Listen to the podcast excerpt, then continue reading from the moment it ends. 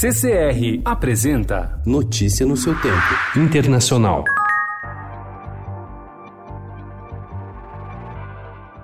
Donald Trump tornou-se o terceiro presidente na história dos Estados Unidos a sofrer o impeachment e o primeiro a disputar a reeleição após ser condenado pelos deputados. O drama, porém, não terminou na noite de quarta-feira. Ontem, a presidente da Câmara, a democrata Nancy Pelosi, ameaçou não enviar o processo para o Senado, o que deixaria o presidente carregar o peso da condenação até as eleições de 2020. We'll decide uh, what that dynamic is. Uh, so far, we haven't seen anything that looks fair to us. And when we see what that is, we'll send our managers. Os republicanos têm maioria no Senado e o senador Mitch McConnell, líder da bancada do partido, já disse que pretende montar um julgamento que favoreça o presidente.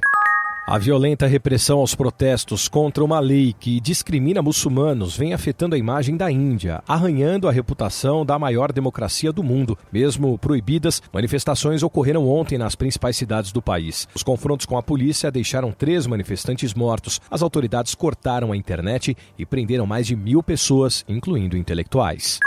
A polícia da Itália prendeu 334 pessoas em uma das maiores operações contra a máfia no país. A máfia Drangheta, que começou sua atuação na região sul da Calábria, ultrapassou a famosa Cosa Nostra da Sicília, tornando-se o grupo mafioso mais poderoso da Itália e uma das maiores organizações criminosas do mundo. Vladimir Putin fala em proibir mais de dois mandatos consecutivos. Declaração provocou especulações sobre se ele vai deixar o Kremlin depois de 2024 ou se candidatar sob nova regra. Notícia no seu tempo. Oferecimento CCR